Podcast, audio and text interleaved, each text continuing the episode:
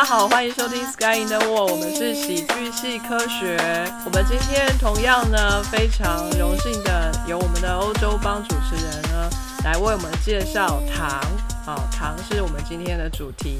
我们有意大利的小鸡，Buongiorno ragazzi，我们有法国的豆豆，Bonjour tout le monde，还有我们德国的 CS。Guten Tag，今天就是自我简短，好、哦。反正他讲再长都一样很厌世。等下等，我要学一下法文，都了蒙什么意思啊？就是大家，哦，都了蒙是大家，大家，哦。嗯，因为我那天看了法文版的《城市猎人》真人版电影啊，他就在讲法文，他 这个好好看哦。真的。然后我就一直在学他讲话。我觉得最有趣的一个字就是 T I O N 的发音，就是熊，什么东西就是什么什么熊，attention 就是啊东熊之类的，哦哦哦哦哦，是吗哦，对对对对啊，东熊，我觉得很好笑。好。呃，我们知道呢，这个糖啊是每个小朋友都很爱吃的。我好像还没有遇过小朋友不爱吃糖的哈。可见呢，爱吃糖应该是人类非常原始的天性哈。糖应该存在人类的文化里头有非常长的历史了。那到底有多长呢？我们让小鸡来帮我们看一看资料，为我们介绍一下。那时间就交给小鸡喽。哦，我要跟你们讲，我在看了今天糖的历史之后，我一定要告诉大家，糖超级邪恶。它看起来好像很可爱，甜甜的，都是什么一些什么甜点，好像很 sweet。没有，我告诉你，它是超级邪恶、超级黑暗、超级超级恐怖的东西，你知道？这是欲望在作祟吗？有可能，总而言之就是就是你知道，它根本就恶魔化身，就会长得可可爱的这样嗨，然后其实干尽了各式各样可怕的事情。就一线之隔这样。真的，我跟你讲，我们这样慢慢把那个历史讲下去，你就会慢慢觉得说，天哪，好变态哦，这个东西。然后他就是这样掌控我们的人生呢。大家从今天开始都只吃炸鸡，不要再吃糖了。我们拒绝甜点。你怎么那么快就把结论讲出来？我觉得这个重要讯息我们要从头开始宣导。哦，好哦。那你会不会下一次查了炸鸡的历史之后，就不能吃炸鸡？然后又发觉炸鸡的历史也好残忍哦，就是说我们改吃薯条好了，就发现马铃薯的历史也很残忍。哦，我们为什么没有一些快乐、和善、可爱的历史呢？哎，糖这么好吃，应该很早很早以前是一个呃很纯真的欲望吧，就是很想很喜欢吃甜甜的食物，这个比如说水果要挑甜的这样而已。有可能，因为他说一开始，比如说以比较食用糖来讲啊，人类史前最早的历史呢，就是他们喜欢吃蜂蜜。嗯，然后，因为你看到至今的英文呢，就是我们要称为一个人是我最重要的爱人，就是我们还是会叫他 honey，就是 honey 这个东西跟你心里最爱的东西是同等价值的，所以就是你知道，像我们会叫人家 sweetheart，可是我不会叫他 salty heart 或者是什么 spicy heart。Fried chicken heart，我们要从这个文化就开始改，以后你叫你最爱的人，不要叫他什么 honey 了，你就叫他 fried chicken。spicy 还是 hot heart？对对之类的，我们要来就是让其他的香料一起抬头。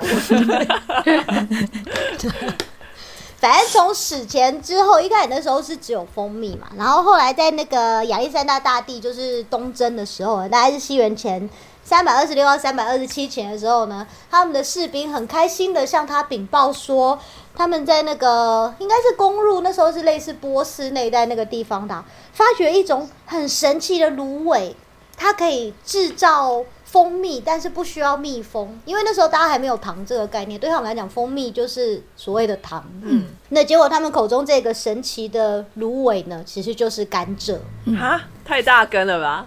就他们，他们也不知道它是什么食物，是这是什么植物没看过，所以他们就用芦苇来称呼它。就我不知道，他们可能没看过竹子吧？对，对他那时候就说它是一种很神妙的会产生蜂蜜的芦苇，巨人的芦苇。然后还不需要蜜蜂，就嗯就是就是甘蔗。对，哦，我看了很多很多资料，我真的觉得那个做这种就是植物考古的人应该就是很崩溃吧，因为就是非常难找到到底哪里是真正的起源。哦，可是大致上应该是从印度开始，嗯，然后从印度再慢慢的传到了世界，传进了阿拉伯，然后阿拉伯那边传到欧洲，然后还有也传到了中国的南部，然后接下来再传到整个中国啊。他们说在中国的话，可能是在周朝啊、先秦那个时代，甘蔗就进来了。然后一开始大家还不知道它是。呃，可以拿来吃的，一开始还以为只是种来观赏，就一个长得跟竹子很像的东西。啊 然后后来就说，大家发觉就是它里头那么甜了之后呢，甘蔗就成了，就是那时候人其实不知道怎么做糖嘛，所以就是直接嚼甘蔗。嗯，然后还我还看到那个有历史记载，就好像哪一个国王就是跟他的将军在开会的时候，桌上刚好有甘蔗，他说他们两个就甘蔗咬一咬，突然一时酒性大发，然后就拿了甘蔗起来，两个互相比剑。我想说，天啊，这是小孩子的行为。对啊，对啊，不要玩食物好不好？放下。对，可是就就是那个那个那个记载，就让大家知道说，甘蔗在那个时候其实就已经深入民间了。大家不但吃它，还玩它。然后当初那个时候，其实是在印度啊或波斯啊那个地方，他们的制糖技术是最领先的。然后那个时候的糖，其实中国那时候可以制作的糖，其实非常的原始，就是那时候还不是用糖这个字，然后类似用饴或者我们叫它石蜜。就是那个时候民间有所谓的麦芽糖，就是它是用淀粉煮煮煮煮出来，然后最后都丑丑勾勾的这个。可是麦芽糖中间品质没那么好，没那么甜嘛。那另外他们就发觉，如果你把甘蔗啊，总而言之就把甘蔗汁榨出来，然后拿去一直煮，一直煮，一直煮，它会慢慢变成又黄又黑。什么东西啊？听起来就不太美味了。对，然后他说把这个又黄又黑的东西凝结之后呢，它就会变得跟石头一样坚固。因为你知道麦芽糖其实是凝不起来的嘛，它也是稠稠的。可是如果你是用甘蔗汁之后煮了弄出来这个蔗糖，它是凝起来的，所以他们就叫它石蜜，哦，就石头的石，然后蜂蜜的蜜。然后就说，通常颜色是黄到黑色，最高级的是紫色的。我想说，天啊什么东西到底怎么有办法把甘蔗汁做成紫色的？对，我也对这件事情产生很大的疑问。施了什么魔法？好可怕！对，可是他们说那个时候，其实，在印度啊、波斯那边，他们制糖的技术是全球领先的，所以他们的糖啊，就是颜色可以做出比较淡的。那个时候虽然嗯历史上已经有写说白糖这个白字，可是它其实不是真正像我们今天看到白砂糖这种糖，它其实还是比较偏黄。可是跟那时候中国做出来的产品，就是颜色差了很多，而且说甜度也比较好。所以在那个呃贞观二十六年，就西元六百二十七年的时候啊，唐朝的皇帝呢，他就派了一个人叫王玄策，他请他去当时的印度去学习。怎么样那个制糖的技术？然后那时候印度呢，古代名字叫做摩揭陀，所以他就去了摩揭陀国。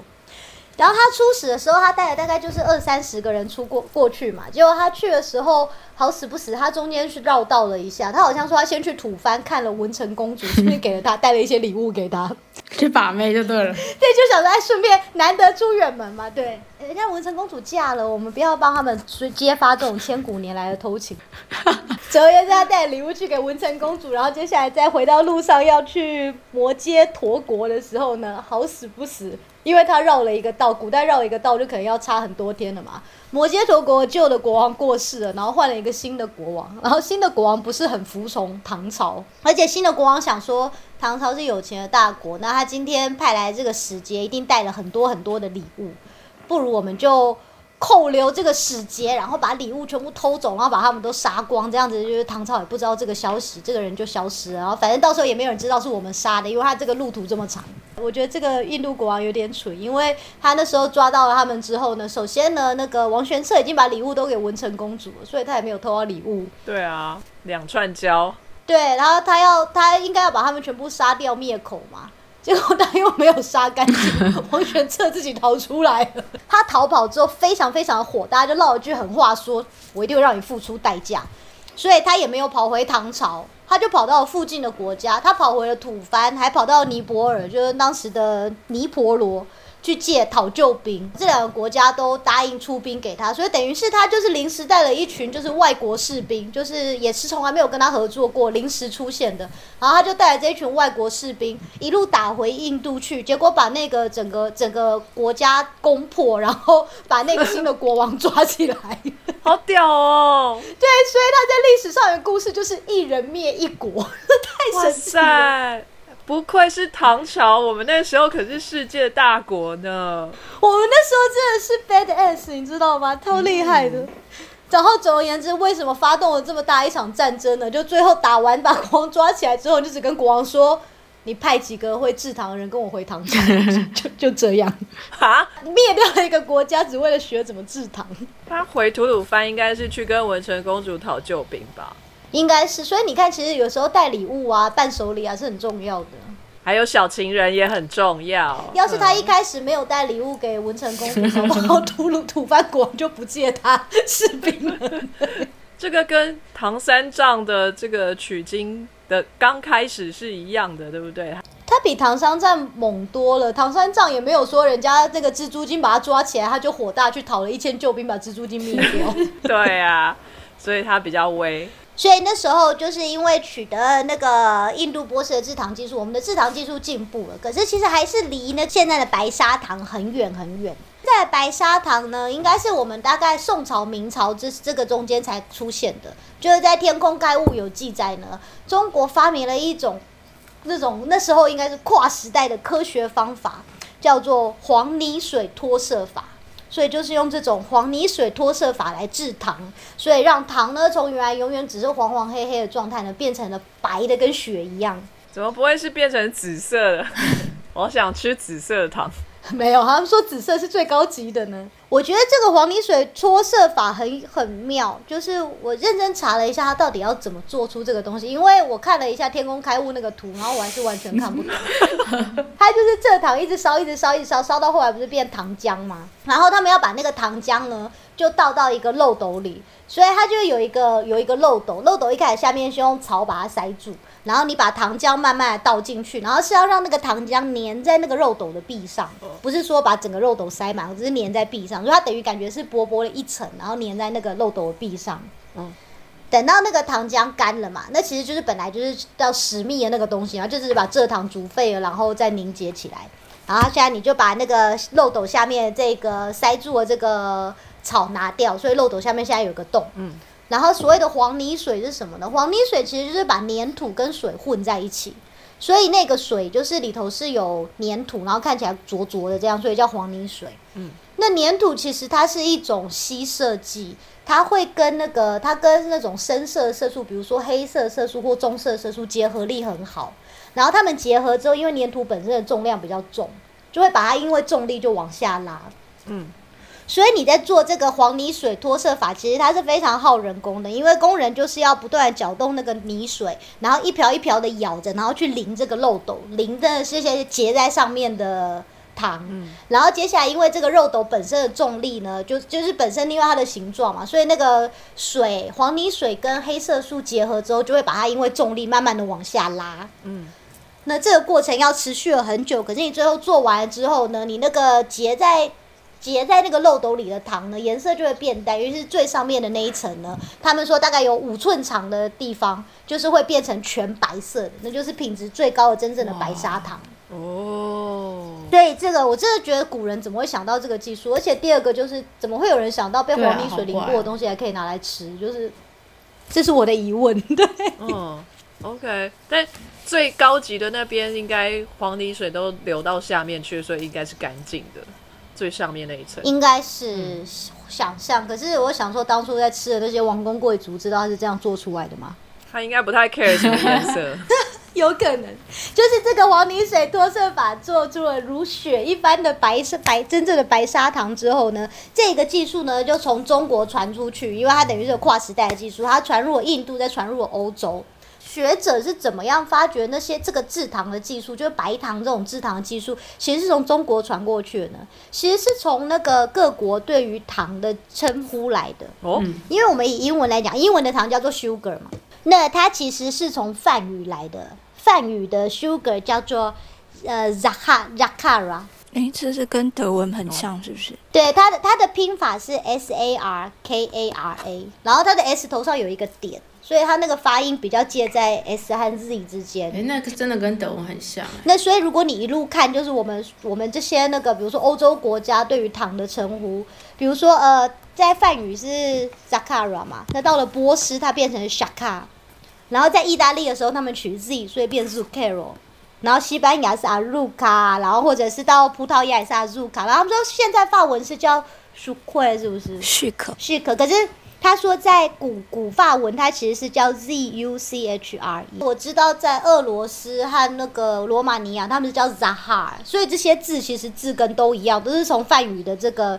Shakara 来的。嗯那梵语是在印度，印度人在讲这个语言嘛？可是，在印度呢，呃，印度语里头的糖叫做 C I N I，叫 Chini。那 Chini 这个字在印度文其实就是代表是 from China。他好 honor 中国、哦，等你从欧系的这边来看，发觉欧洲、美洲这些地方的糖的字根都是从印度学来的。可是印度梵语里头这糖呢，就是从印度语里头讲的时候，他是说他是从中国来的。就从这个线索一路追回来，这是一个谦虚还是一个推脱的状态？你发现的啊？没没没，是你啦，是你啦。对啊，这是一个，就是你知道那种证据，就是可以可以在用引用用这种字出现的时间点和它字歌的来源，其实你可以慢慢的追出来说，到底可能是哪里来的？这是其中的一个证据哦，我觉得蛮有趣的。对，可是即使到了这个时候呢，虽然就是大家开始可以制作出白砂糖，可是毕竟它还是一些一个，因为它很耗人工，然后甘蔗产量那时候也还不高，所以它还是就是有钱人才能吃的东西，贵族才能吃的东西。像那时候欧洲贵族很流行在桌子上放糖雕，就是当做装饰品，要显示说，你看我多有钱，我不但有得吃糖，我还可以多到把它拿来做装饰品。这是一个黄金马桶的概念，这就是一个炫富的概念，就是古代人炫富就是炫糖，就你看我有多少糖。可是到了十七世纪之后呢，为什么糖开始普及了呢？因为一直一开始是从哥伦布那时候他发现新大陆嘛，然后他在发现新大陆那个过程中呢，他把西班牙的甘蔗带到了美洲去种植，然后就发觉，哎，其实他在那个甘蔗甘蔗在这种热一点的环境活得比较好。所以就开始，欧洲人呢开始大量的到了美洲，还有南美洲、拉丁美洲这里去大量种植甘蔗，然后去让，然后去制糖。然后这个欧洲呢，他们对这个糖一开始糖的市场呢，其实在欧洲内部也造做造成了一整段的混乱。因为从一开始西班牙甘蔗种到了美洲之后呢，接下来开始是葡萄牙人跑到巴西去种甘蔗，因为巴西是他们的殖民地，所以其实。这个大家会想要去外面抢殖民地这件事情呢，其实也是糖引发的。他们为了要种出大量的甘蔗，所以在离他这么远的地方建立了殖民政府。所以从十六世纪的时候，葡萄牙开始在巴西种甘蔗。葡萄牙那时候主宰了全世界糖的生产，长达了一百年，就是为此他们赚了很多的钱。那接下来呢？当然大家就眼红嘛。接下来下一个变成是英国，英国就跟荷兰人学了制糖技术之后，自己在精进，然后换英国成为了制糖的霸主。就英国霸主地位都还没站稳呢，又来了法国。法国跟英国为了争制糖的地位啊，甚至还发生了战争——英法糖战争。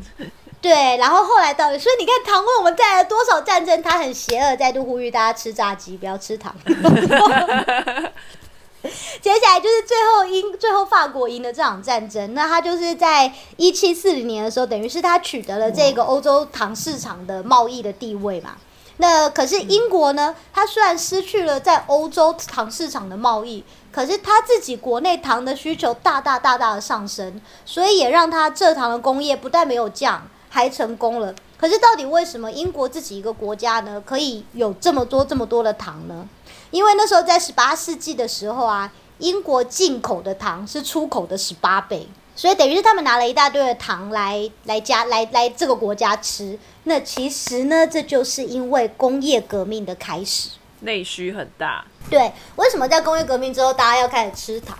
其实是因为以前以前人是比较悠闲的农村生活嘛，所以他们可能哎耕种完了之后，你没事的时候，你可以帮自己准备食物啊，吃这些东西的。你下午累了，你可以睡个午觉啊之类的。可是，在工业革命开始之后，你不能做这种事，你的生活非常非常的紧凑，你就从早到晚都要工作，你全家的人都要出来工作。然后，所以一开始其实工业革命发生的时候啊，工人阶级的生活不但没有变有钱，还变得比较穷。因为他们每天都为了这些东西在奋斗。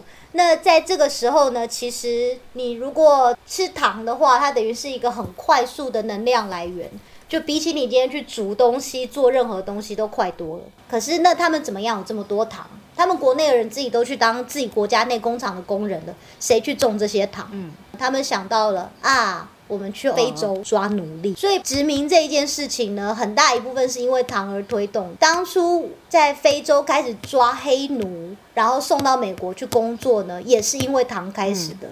对，就是那个时候，其实，在殖民史上呢，有一个很有名的叫贸易三角，就是我们之前在酒的时候有讲过，就是那些贸那些英英国或者是欧洲的商人，他们到了非洲，然后拿酒跟贸易跟那个当地的奴隶主换奴隶，然后把奴隶再送到美国那边去，然后为他们种植那个可以产生酒的作物。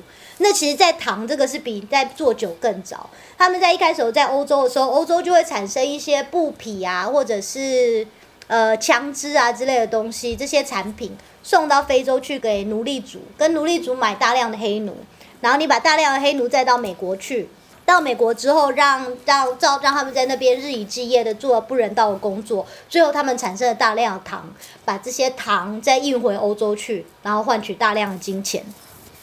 所以在一五零零年到一八八零年的时候呢，总共有一千万名的黑奴从非洲被送到了美洲去，几乎都在甘蔗园工作。千万，对，一千万，好可怕。所以就是，其实就是有史学家常就说，其实你知道，没有蔗糖就没有黑奴。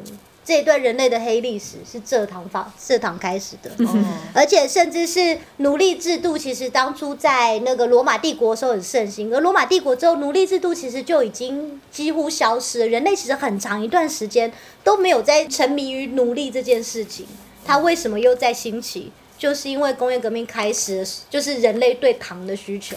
就是大家对这个甜蜜的欲望，决定做出不人道的事情，所以你看他是不是很邪恶？对，然后他们就说，其实你知道，从糖它等于就是它是一个亚洲出来的植物，但是它在整个生产过程中呢，它是由欧洲的资本，然后配上了非洲的劳力，然后最后在美洲的土地生产，所以它等于是一个全球化的黑暗的企业。对，左链，但是不是因为人的。对甜的欲望，而是工业革命造成，就是有很多的资本家，然后他们要压榨他们的员工，利用这些员工的剩余价值，减低他们的薪资，增加他们的工时。这些劳工们，他们。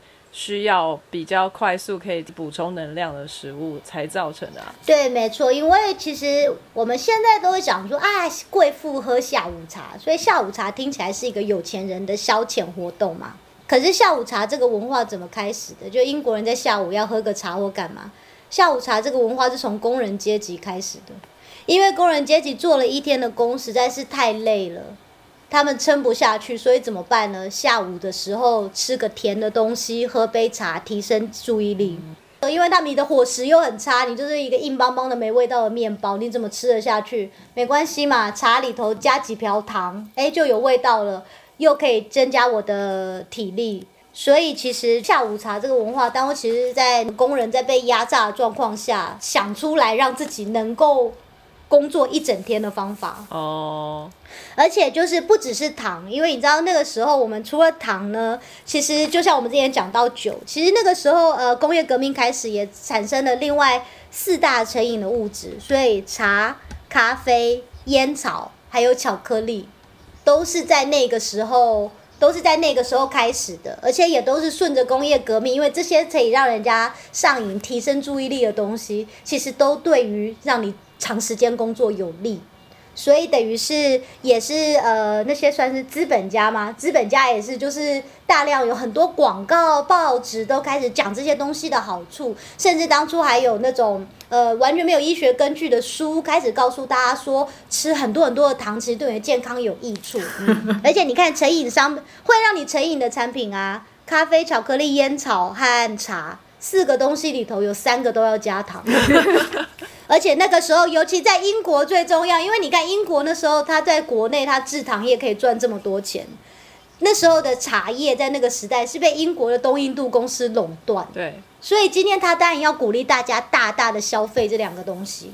所以就是这一些东西是个资本家的阴谋，因为那时候英国就是有各式各样的小报，大家都在吹捧，然后吹捧喝茶、吹捧吃糖这些东西。其实它为整个国家和整个王室赚进了大量大量的钱。它等于它并不是说人类对糖的单纯的欲望，它是一个等于是。知道很像一些节日是后来又被再因为商业的考量被炒作出来的，而且就是当时那时候在非洲的黑奴呢，他们在制糖厂呢过的是非常惨的生活，因为比如说在那个呃有个例子，我看我觉得非常的恐怖，就是比如说你今天糖在生产的甘蔗生产的季节啊，就是黑奴他是不能休息的，你二十四小时都要工作，因为它是一个人工很复杂，而且你要赶快做出来才能赶快拿去卖嘛。那那个时候，就是他在制糖其中一个步骤，就是你要把那个甘蔗用那种石杵磨磨出汁嘛。那那个东西其实当那时候已经是自动化，它就是会一直磨，然后就是有人要不断的看着它加甘蔗进去。监工吗？那在这一个机器旁边呢，总是会有一把斧头。嗯，斧头。那你猜这把斧头是来干嘛？就有人不小心压到手的时候，要把手砍断。没错，对，就是。他那把斧头是当如果你奴隶的手不小心被卷进去的时候呢，你要自己把自己的手砍断。天哪，是真的哦！我对，为什么呢？不是为了你好，是因为如果你整个身体卷进去的话呢，你会伤害到机器。所以他不是说我担心你的手，就是你把手切掉，你还可以活下来，不是这回事的。他是在保护他的机器。天哪！所以，所以你看，在糖糖产生了这么大一串黑历史，我跟你讲还没完。因为接下来在就是就是十十十八世纪的时候嘛，可是接下来在一八三九年的时候呢，因为就是在一八三九年这一段时间内，大家开始慢慢人权意识抬头，大家开始预了解到说，天哪，原来我每天在吃东西喝茶加的这个糖，原来是这么残忍的事情做出来的，就是所以大家开始呼吁要废奴。嗯。可是奴隶废除了，糖的需求并没有减少啊，所以那该怎么办？他们开始不用非奴，他们开始用中国的苦力。什么？你们知道苦力是真的是一个英文字，你可以查到，它叫做 C O O L I E。苦力。而且，对，为什么叫苦力呢？因为那个时候就是在鸦片战争的时候。呃，从它其实从十六、十七世纪开始就有这一种掠夺的事情，可是从到十九世纪鸦片大战的时候达到最大成，就是那些其他国家的人到了中国之后呢，他开始用拐骗、掳掠、绑架的方式呢，让这些强迫这些人签下合约，所以这些人以为自己是签了一份去国外工作赚钱的合约。所以基本上跟慰安妇是一样的。天哪！可是他们签下这一份合约之后，这种合约通常是五年到八年。接下来他们等于就是被绑架的，从中国然后运到了呃拉丁美洲的地方，主要是在拉丁美洲那一带，然后开始过着名义上今天你们现在我们大家不用奴隶了，我们用签约劳工，可是实际上过着完全跟奴隶一样的生活。而且，如果你今天去查，有非常多 paper。例如说，我查到了一篇，因为那时候主要他们都是被运到古巴和秘鲁是最大的，可是整个中呃中美洲、南美洲都很多。那比如说，我查到了一篇 paper，他说，在一八四七年到一八七四年间呢，总共有十四万名中国苦力被运到了古巴，而且十四万名被送过去，只有十二万名活着到达。就是光是在运送那个过程中呢，他们是被运送，他们不是坐船过去，他们是被当商品一样运过去。而且最后结束的时候呢，百分之七十五的人在这五年，在五年到八年的合约中呢，都直接死亡，根本就没有办法活过这段期间。哦，呃，就是在这段期间，他们估计呢，大概从秘鲁到古巴这一带地方呢，有很多非官方的资料，可是。大家预估呢，就是那一段时间被送过去中国苦力，大概有三十万到五十万不等的人。而且苦力的生活惨到什么地步？除了随时随地被虐待，就是人就死掉之外呢？记不记得我们在色素的时候，豆豆有说过，大家为了要让白色的东西更白，其实会用动物的骨头来当做色素。骨灰。嗯，超恶心。嗯，那个时候为了让制出来的糖更白，这些死掉中国苦力的骨头被拿去当色素加在糖里头。原来，我的天啊！对，是血腥到这个地步的历史。很多人就说，这个糖的发展史其实就见证了整个西方就掌握了世界经济的霸主、工业的霸主的发展史之外，它同时真的也是它是人类历史上我们对于奴隶这种惨无人道一面的推进剂。它是一个很黑暗的历史。所以我觉得我们大家现在总是要想一下，我们大家自己每天在吃、每天在用的东西，比如说像台湾对印尼的渔工也是做出很多这种所谓签约工作，但是很变态的事情。对于我们每天在吃、在用的东西啊，其实真的要多注意一下它是哪里来的，然后我们应该要去抵制这一些就是不人道的行为，因为这是不对的。因为我中我并不想要知道，原来我在吃的糖里都有人的骨灰。真的蛮惊骇的。我们每天呢都会需要买东西嘛？人类的社会发展到现在，你已经不可能自给自足，从花园里面、从你的后院里面种出你每天所需的所有东西，所以你一定会花钱去买外面的商品。那你花的每一块钱都是一种投资，或是都是一种投票，在支持这个产业。你买的东西的品质，或是你买的东西是是什么样的来源，你花钱就是在鼓励这样子的东西。所以，如果你没有呃非常在意说哦啊，我买一只鲑鱼回家吃，可是你并没有去在意说这个鲑鱼到底是捕捞的，还是拖网的，还是一竿钓来的，还是比较呃比较 sustainable 的这个养殖方法养出来的。你其实不 care，吃起来都一样。可是你其实你花的钱每一块钱都是一种呃鼓励行为。如果你就是鼓励那个非常便宜、用非常不环保的方式去捕捞到的鱼，那你等于去加速这个产业。同样的道理放在那些渔工身上，你也是鼓励那些船长用这样的方式来对待他们的渔工。放在糖上面，你也是用同样的方法在鼓励奴隶制度，所以等于最后罪恶的源头都回到了消费者的身上。哦，所以我们要非常注意我们花钱的态度，我觉得是这样子。然后以后买东西的时候多读一下标签，这样子真的太可怕了。所以大家记得，虽然我鼓励大家去吃炸鸡，也看一下鸡是怎么来的。这这有办法看吗？是不是快乐鸡？要跟小鸡一样快乐。哎，我你们小时候有看过一个广告吗？我以前小时候看过一个广告，那个广告让我觉得触目惊心。就那个广告是卡通，然后画面上就是一堆鸡。然后他们就说：“你长大以后愿望是什么？”然后第一只就说：“我要当盐酥鸡。”然后第二只说：“我以后要当盐水鸡。”然后什么？我做这么多运动就是为了当一只放山鸡。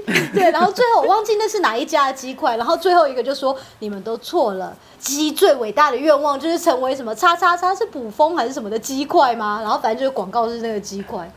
我小时候看到觉得那个广告变态到极点。商业手法其实，你如果从不一样的角度去看，有时候还蛮可笑，也蛮滑稽的啦。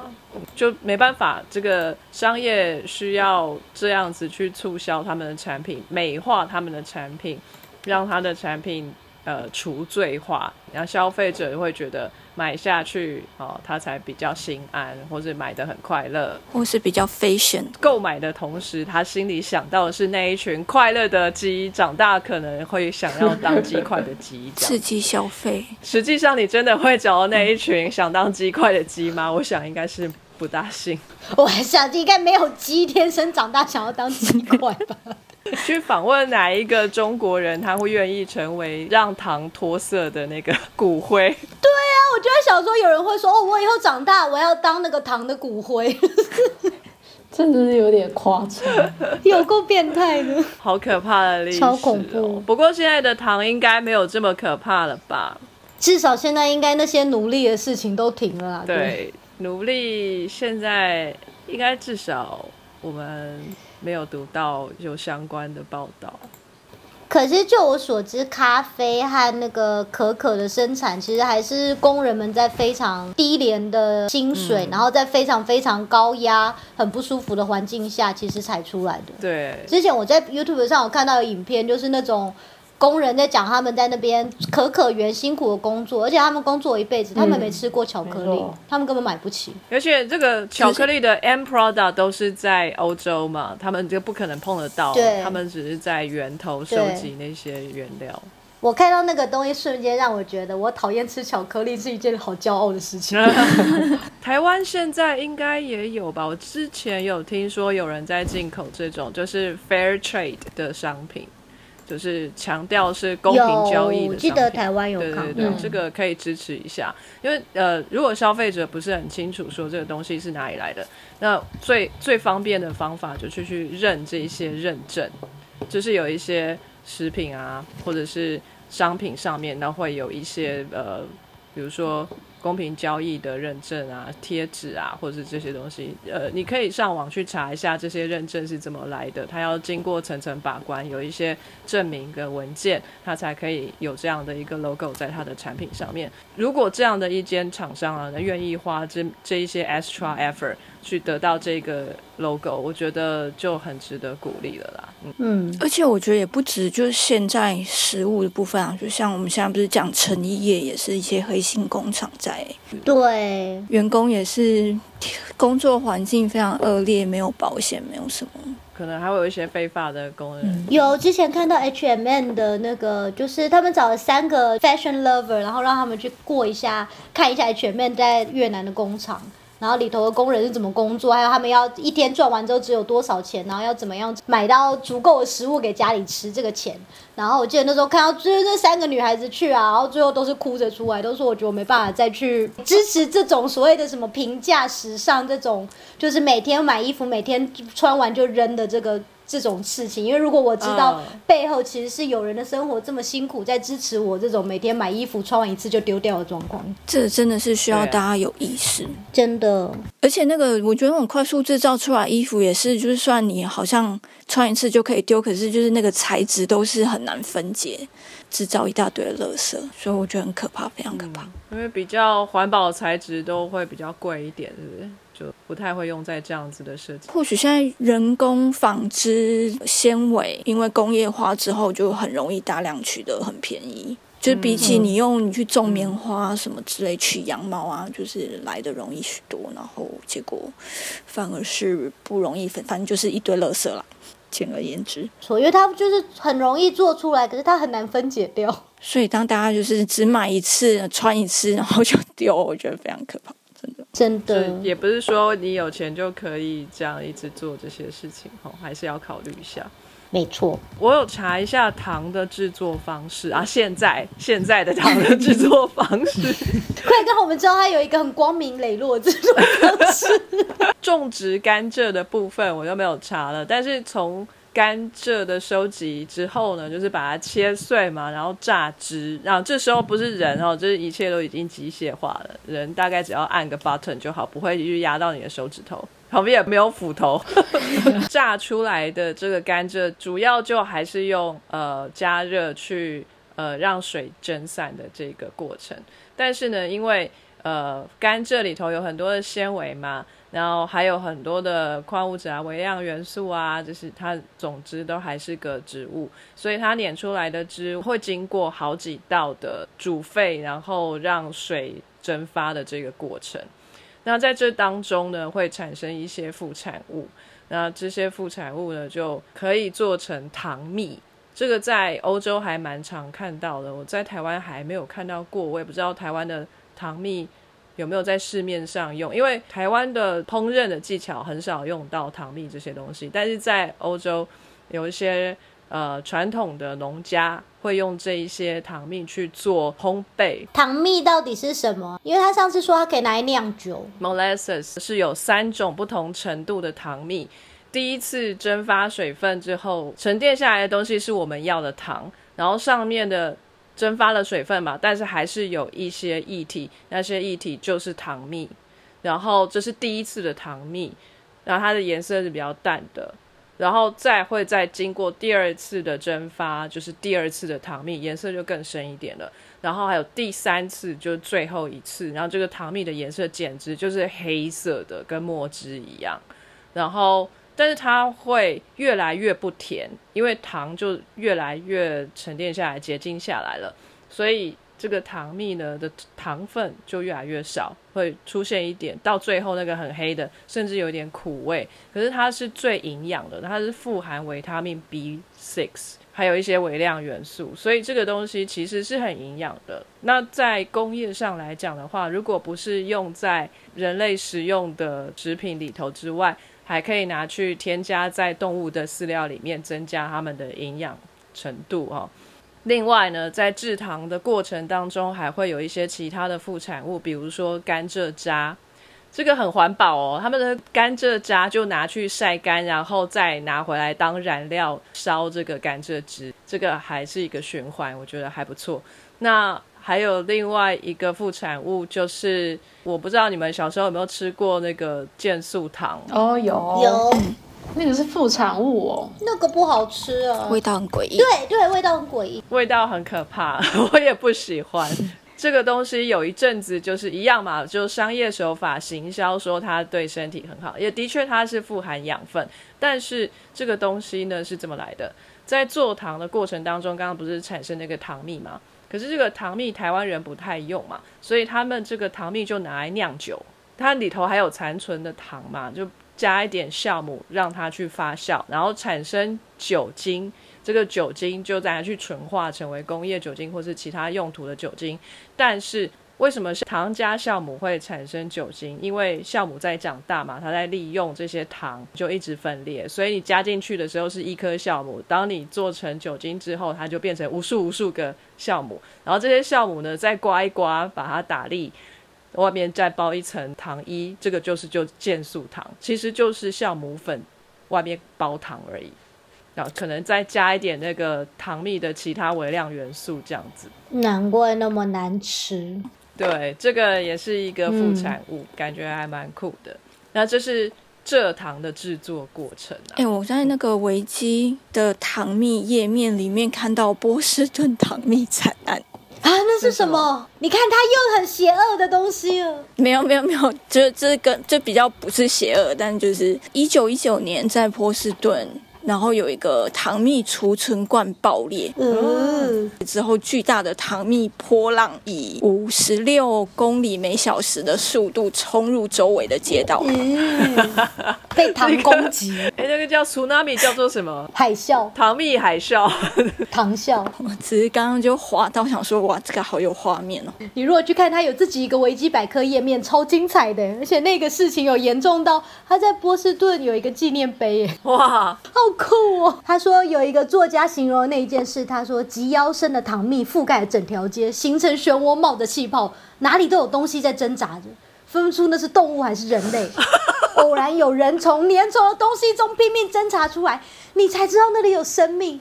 大量的马匹就像粘在粘衣纸上的苍蝇一样的死去。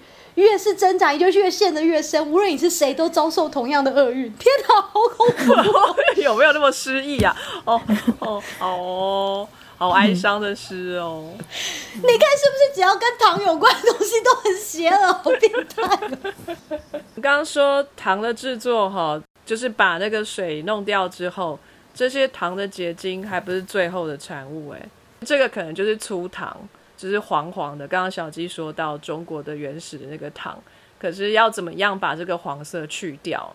现在就分工的比较细一点，所以制作粗糖的工厂就是一个精致这些糖的另外一个工厂，所以会把这一些粗糖运到精致糖的工厂去，把这些呃粗糖加水溶掉之后，再去做精致的过程。这精致是怎么做的呢？它会加上氢氧化钙，俗名叫做 milk of lime，lime 是石灰岩，石灰岩的牛奶，反正就是白白的粉末。说一开始那个，因为你在煮蔗糖的时候，其实它里头因为还有一些其他的物质，它煮出来那个容易是微酸性的，然后酸性容易，它其实会破坏里头糖的成分，会把那个果糖和葡萄糖分解掉，所以它就会变比较不甜。然后也比较难凝结，所以如果你把它用时加一些石灰，把它变成弱碱性的话呢，其实这些糖的成分会比较好被保存下来，所以就会比较甜，做出来东西品质比较高。哦，原来是这样。我在想说，为什么要这一步？哈，那就是把一些它主要这边讲是说，把这个杂质给沉淀下来，所以剩下的就会是比较纯清的糖水，但是它还是黄黄的，还是有一点黄色。然后要怎么样去色呢？它还是要去经过一些过滤，然后这个过滤呢是有一些滤材，那有一些是用。我不知道这怎么讲，resin 就是用一些去颜色的、去掉颜色的材质去过滤掉。但是啊，有一种材质仍然保留着骨灰的元素在里面，它是用动物的骨头去打成粒状的，它叫做 bone char。bone 就是骨头嘛，char 是 c h a r，所以它已经把它给碳化了，所以是骨头碳。然后或者是活性炭这些东西，那些糖液经过了这些呃活性炭的吸色，或者是这骨头碳的吸色之后，才会变成纯白的，然后再去结晶，就变成我们今天看到的精致的白砂糖。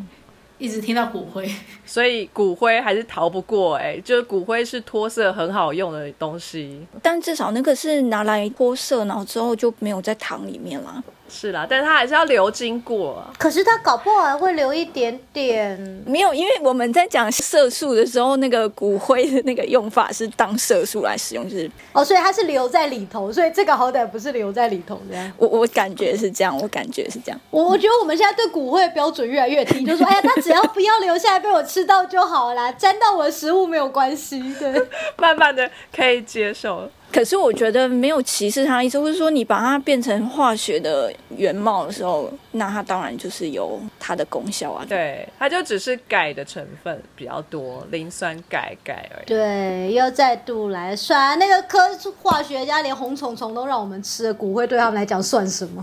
所以在小鸡心里，红虫虫还是比骨灰可怕。我觉得红虫虫比骨灰可怕。哎，我又看到减速糖的维基百科页面。